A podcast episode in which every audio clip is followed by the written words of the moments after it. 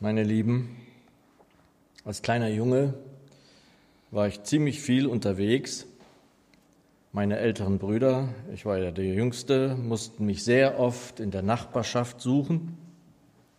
Ich spielte natürlich oft mit Kindern, aber noch öfter war Jörg bei den Älteren zu finden. Beim Nachbarn, der mir vom Krieg erzählte, der mir wunderbare Sachen mit seinem Messer schnitzte. Ein Einbeiniger ganz am Ende der Straße, der eine Wunderwelt aus Stein in seinem Garten gebaut hatte. Schräg gegenüber ein Mann, der mich kleinen Kerl beeindruckte wie niemand sonst. Er saß, wenn es warm war, auf den Steinstufen des Eingangs zu seinem Haus. Oft setzte ich mich dann zu ihm. Seine Gelassenheit beeindruckte mich. Er war blind. Und am meisten wartete ich jedes Mal darauf, dass er die Uhrzeit an seiner Uhr ablas. Er drückte dann an der Seite auf einen kleinen Knopf und es sprang das Glas seiner goldenen Armbanduhr hoch und dann tastete er die Zeit. Selbst wenn die Zeit vorangeschritten zu sein schien, er war Ruhe und Gelassenheit. Heute frage ich mich, steht uns das eigentlich zu, gelassen sein zu dürfen, hier und jetzt, als Nachfolgende Jesu? Bei Weltlagen, wie sie uns vor den Augen stehen, mit Klima, mit Inflation, mit Pandemie, mit Kriegen. Unser Predigtwort ist eins der bekanntesten überhaupt. Es geht eigentlich um einen Vers, aber ich will es nicht ganz aus dem Zusammenhang nehmen. Wenn ihr mitlesen möchtet, Matthäus 11, drei Verse, 27 bis 30. Matthäus 11, 27 bis 30. Und ich lese es uns in der Menge Übersetzung.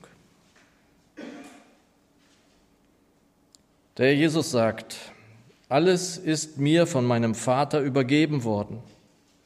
Und niemand erkennt den Sohn als nur der Vater. Und niemand erkennt den Vater als nur der Sohn und der, welchem der Sohn ihn offenbaren will.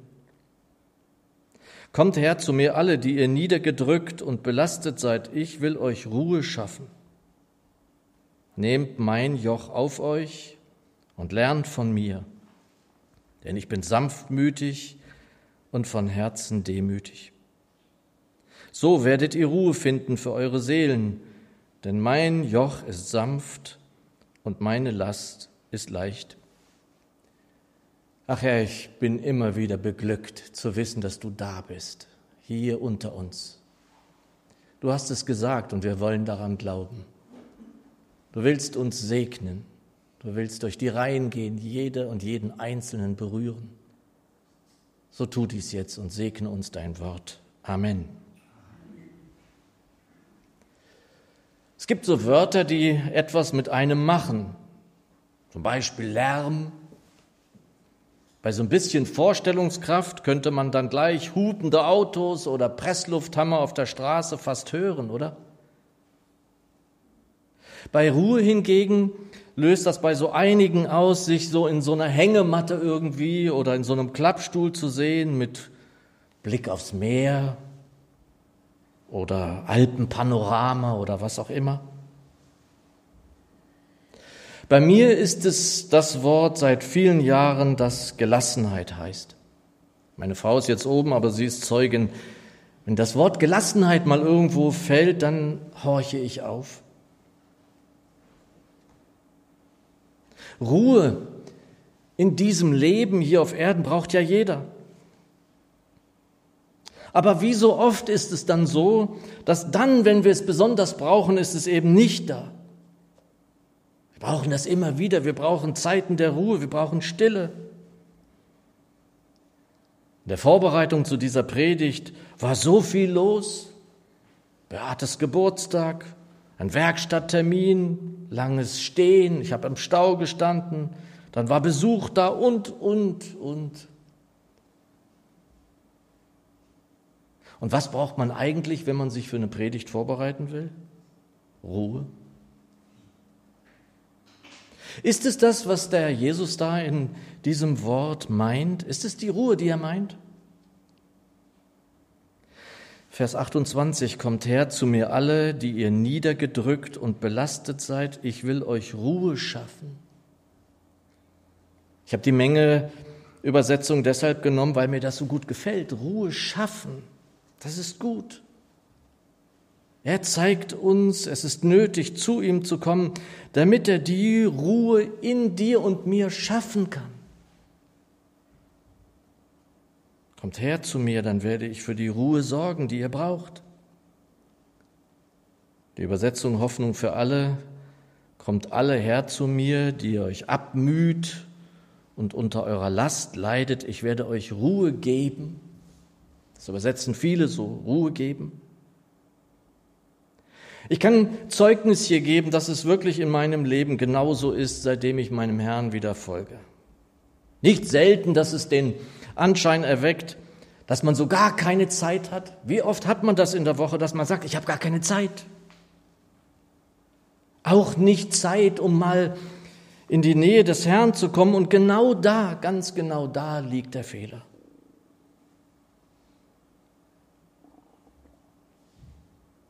Dann ist es manchmal so, als würde er wie ein Gast sein, der herkommt, aber zuvor muss alles irgendwie stimmen. Der Tisch muss sauber sein und gedeckt, die Kerze auf dem Tisch brennen. Erst wenn alles stimmig ist, dann kann er kommen oder ich zu ihm. Wer niedergedrückt und beladen ist, braucht sofort Zugang. Und noch zwei Monate jetzt, acht Wochen etwa, ist es die Jahreslosung, die ich wunderbar finde, über die ich mich gefreut habe, wie selten, dass wir zu ihm kommen dürfen, immer. Wie oder wann oder das spielt keine Rolle. Es heißt dann nur, wer zu mir kommt, den werde ich nicht zurückweisen, den werde ich nicht abweisen. Es ist nicht entscheidend, wie, wann oder wo ich zu ihm finde. Entscheidend ist, dass wir finden dass wir zu ihm finden.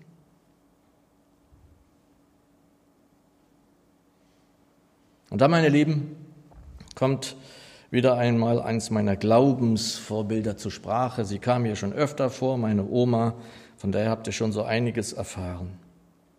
Sie sah auf ein langes, auch nicht selten beschwerliches Leben zurück. Sie ist 93 geworden. Vertreibung aus Pommern, Flucht, dann ein beschwerlicher Neubeginn in Niedersachsen, schlimmste Erlebnisse, die sie da so erlebt hat und hier und da hat sie dann manchmal auch uns Kindern davon berichtet. Und nun saß sie da also auf dem Sofa in ihrer Wohnung, wurde von uns immer wieder häufig besucht und sie war die Ruhe und Gelassenheit selbst. Und das sagt man ja oft, da ist jemand die Ruhe selbst. Aber ich weiß bei ihr genau, es war der Christus in ihr. Der Christus in ihr. Sie war in ständiger Verbindung zu ihm. Das war der Grund ihrer Ruhe, ihrer Gelassenheit. Und in dieser Zeit war die Weltlage wahrlich auch nicht ohne. Ein schlimmer, kalter Krieg, nicht zu unterschätzen. Und wenn wir dann da zu Besuch kamen, dann beeindruckte mich jedes Mal, wie sehr meine Großmutter informiert war über die weltliche Lage. Das, was da so politisch passierte. Ungewöhnlich bei einer Frau zu dieser Zeit. Und bei all dem, was sie dann auch so sagte, was da teilweise an zerstörerischem ist, dennoch ruhte sie scheinbar in sich. Ich sage scheinbar, warum? Weil sie ruhte in Jesus. Sie ruhte in ihrem Herrn. Ich habe die Woche schon mal davon berichtet, in ihrer Rede ging sie zuweilen direkt ins Gebet über, da gab es gar keinen Übergang. Und immer sprach sie ihren Meister direkt mit Herr Jesus an. Da gab es gar nichts anderes. Und mittendrin, mitten in ihrer Rede dann, Herr Jesus, du kannst doch das und das machen. Herr Jesus, kannst du uns da nicht helfen? Und dann sprach sie einfach weiter mit uns. Mit mir. Ich sehe sie da sitzen. Sie saß und lächelte oft. Und dann sprach sie mit mir und dann wurde ich ruhig neben ihr, ich kleiner Zappel Philipp. Ihre Ruhe war buchstäblich übertragend. Uns wurde als Kindern oft gesagt, sie habe die Gabe der Prophetie. Ich war so der Kleinste. Irgendwie hat man das geahnt, was damit gemeint war, aber ich konnte es nicht wirklich verstehen. Einige Male, das habe ich hier auch schon mal berichtet, glaube ich, saß ich neben ihr und sie sagte so in ihrer gütigen Stimme, ich glaube, du wirst mal Pastor werden. Und ich wollte das nicht, ich fürchtete mich davor, dass sie recht haben könnte, ehrlich gesagt, denn ich wollte niemals nach hier vorne gehen. Und übrigens ist mir dann eingefallen, den Zweien in der Riesenfamilie, denen sie das in der Familie zusagte, als sie klein war, du wirst mal Pastor werden, sie sind beide im Dienst des Herrn unterwegs. Sie ruhte. Sie war gelassen, nicht in sich selbst, sondern im Herrn.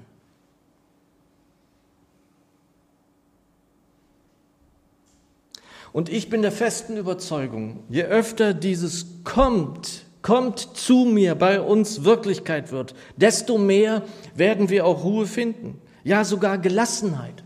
Ich liebe dieses Wort. Auch wenn dieses Wort meines Wissens zumindest in der Bibel so nicht vorkommt. Zumindest im Neuen Testament konnte ich es nicht finden. Aber ich habe dann mal in dem wunderbaren kluge Herkunftswörterbuch nachgeschaut, was da steht bei Gelassenheit.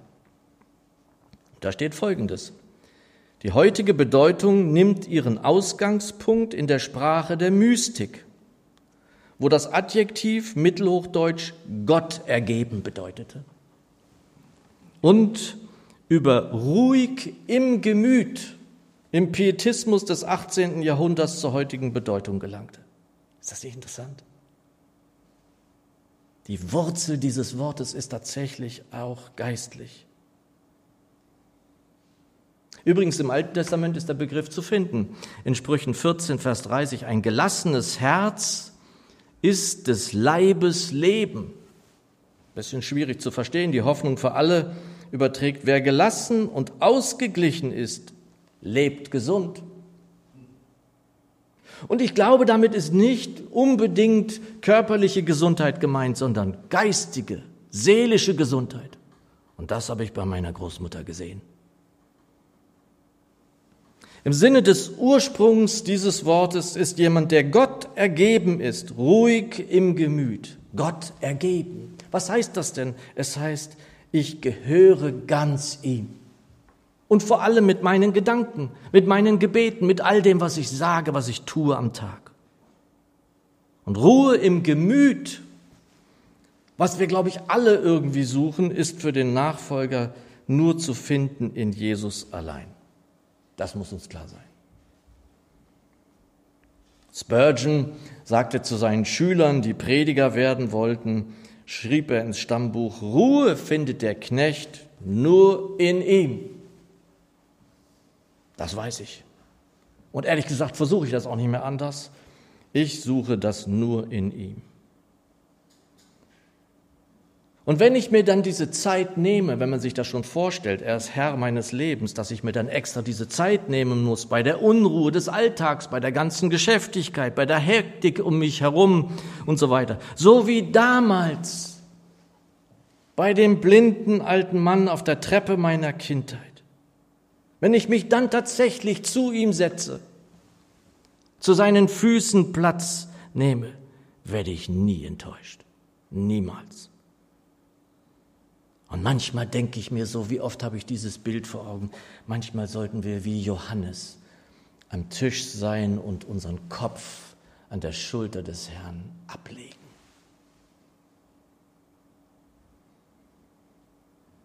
Das, was ich suche, finde ich immer bei ihm. Mein Herz kommt nur da wirklich zur Ruhe. Und dann, meine Lieben, entsteht ein Eindruck in mir, den ich versucht habe, irgendwie in Worte zu fassen in der Vorbereitung. Wie kann ich das in Worte fassen? Es ist so unglaublich schwer. Bin ich bei und in ihm?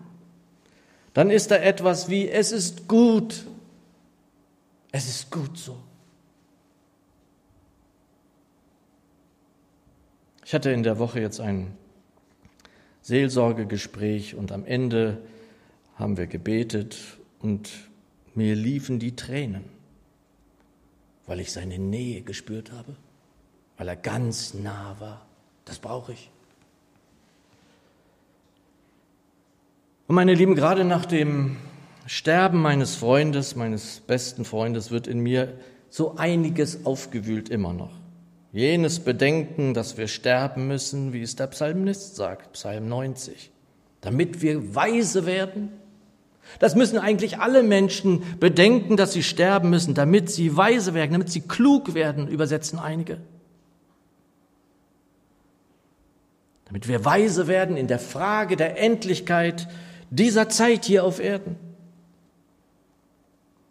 Und da findet dieses Wort der Gelassenheit und der Ruhe in Jesu Sinne durch die Perspektive, die nur seinen Jüngern geschenkt ist, eine ganz große Bedeutung bei. Wenn ich als kleiner Kerl da neben dem Blinden saß in der Sonne, wenn ich so neben meiner Großmutter saß, da fühlte ich doch eine Sicherheit. Was denkt man da so als Kind? Das ist doch mehr spüren als denken. Man denkt doch nicht, das ist ein reicher Erfahrungsschatz. Sie ist lebenserfahren, weiß, weise oder was auch immer. Heute bin ich selbst erwachsen. Heute lehnen sich die Töchter mal bei mir ab, an. Oder andersherum gedacht. Wer auf diese Welt sieht, und wir alle sehen auf diese Welt. Es sei denn, wir verstecken uns. Und kennt das Ende nicht wie wir. Der hat es wirklich schwer. Das ist wirklich schwer. Und da sollten wir nicht sagen, na ja, wir haben das anders, sondern wir sollten herzliches Erbarmen anziehen. Menschen, die diese Hoffnung nicht haben, die nicht diese Hoffnungsträger sind, die haben es schwer. Wir wissen, was da kommt.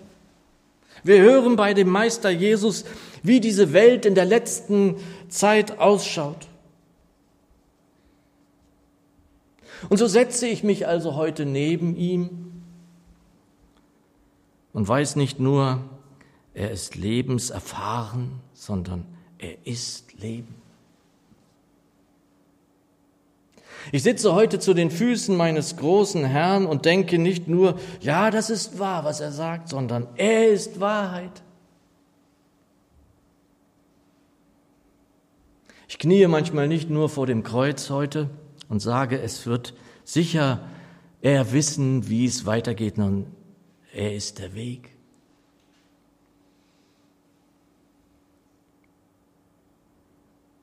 Und liebe Geschwister, nach all der Last, nach all dem Grauen des Krieges bei meiner Oma, wären verständlich, wäre nachvollziehbar gewesen. Die ganze Nachkriegsliteratur singt ein Lied davon, dass Menschen desillusioniert waren, traurig, trübsinnig, depressiv, teilweise verhärmt gewesen. Es wäre ihr nicht zu verdenken gewesen bei dem, was sie erlebt hat. Aber das war bei ihr nicht so. Sie sah auf den Herrn und hatte Gewissheit, die eben nur die Jünger Jesu haben dürfen in dieser Welt. Sie hatte ein wissendes Herz, in dem der weiß, wie es geht und wie es weitergeht. Ein wissendes Herz in dem Glauben an jenen Freund, zu dem wir uns setzen dürfen, an jenen Herrn, an jenen Meister, der sich zu uns setzt und zuhört und wir hören ihm zu, so wie jetzt. Und der die Last nimmt von unseren Schultern der uns Ruhe gibt, die uns alle erquicken darf, wie es Luther übersetzt, wie ein Glas Wasser bei großem Durst. Das ist erquicklich, diese Ruhe zu haben. Danach, wie wenn man ein Schläfchen gemacht hat, ist man wieder befreit, man ist wieder wach. Vers 29, so werdet ihr Ruhe finden für eure Seelen, denn mein Joch ist sanft und meine Last ist leicht. Wenn ich diesen Menschen, meine Großmutter da sitzen sehe heute mit dem inneren Auge und müsste beschreiben, wie, wie der Ausdruck von ihr war, dann würde ich sagen, das war heitere Gelassenheit. Das war dem Herrn ergeben, ruhig im Gemüt. Eine gläubige Gemütsruhe und die gibt es nur bei dem, der unsere Gegenwart und unsere Zukunft ist. Und meine lieben Geschwister, dahin dürfen wir kommen, wenn wir viel zu ihm kommen. Kommt her zu mir, sagt er. Wir haben ja vorhin gesungen, vor ihm zu stehen, auf ihn zu sehen, so wie jetzt. Je mehr wir kommen und bei, an, in ihm sind und bleiben, desto mehr ist diese Gemütsruhe und Gelassenheit auch an uns zu finden und das braucht diese Welt. Nimm Platz immer wieder zu seinen Füßen, lade alles ab und so werde ruhig. Amen. Und lasst uns das genau das machen. Lasst uns zu ihm kommen. Lasst uns sagen, was uns quält, was uns freut, was uns beschäftigt. Alles ihm bringen, er hört.